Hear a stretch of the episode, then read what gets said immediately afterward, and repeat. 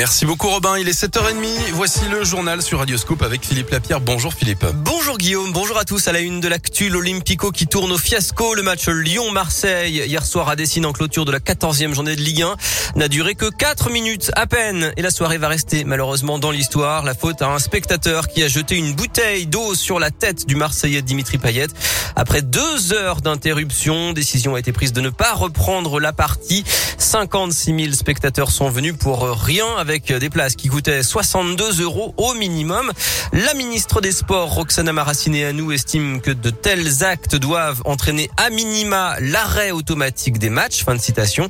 Et la situation a donné lieu à un échange assez hallucinant entre la préfecture d'Auvergne-Rhône-Alpes et la Ligue de foot professionnelle à coup de communiqués successifs pour se renvoyer la balle sur qui devait prendre la décision de reprendre ou d'arrêter. Reste désormais à connaître la sanction dont va écoper l'OL, une défaite sur tapis tapis vert, un retrait de points, des matchs à huis clos. La commission de discipline de la Ligue de foot se réunit en urgence ce lundi. Dans l'actuel Lyon, une école occupée pour héberger des familles sans abri, deux familles avec cinq enfants, dont un de moins de trois ans, sont prises en charge par des parents d'élèves et des enseignants à l'école Alix dans le deuxième arrondissement dès aujourd'hui. Le collectif avait alerté en septembre sur la situation de ces élèves de l'école, mais il n'y a toujours pas de solution d'hébergement.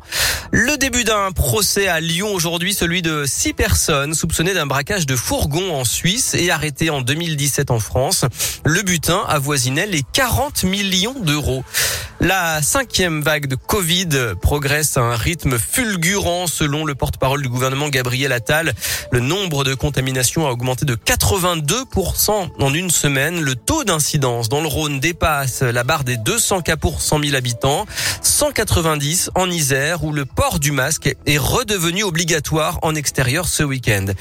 Et puis une chaîne YouTube comme Thérapie. Régulièrement, William poste des vidéos dans lesquelles il témoigne avec humour de son évolution. Ce Lyonnais de 52 ans est atteint de SLA, la sclérose latérale amyotrophique, aussi appelée maladie de Charcot, qui paralyse les muscles. Une manière pour lui de laisser une trace et de mieux supporter la maladie. On l'écoute. Je raconte les symptômes, ce que j'arrive plus à faire, ce que j'arrive encore à faire, comment j'essaye de, de, me débrouiller dans mon quotidien, les appareillages possibles. Je parle de mes traitements, de ce que je fais quand je vais à l'hôpital, etc. Ça me fait beaucoup de bien euh, d'en parler.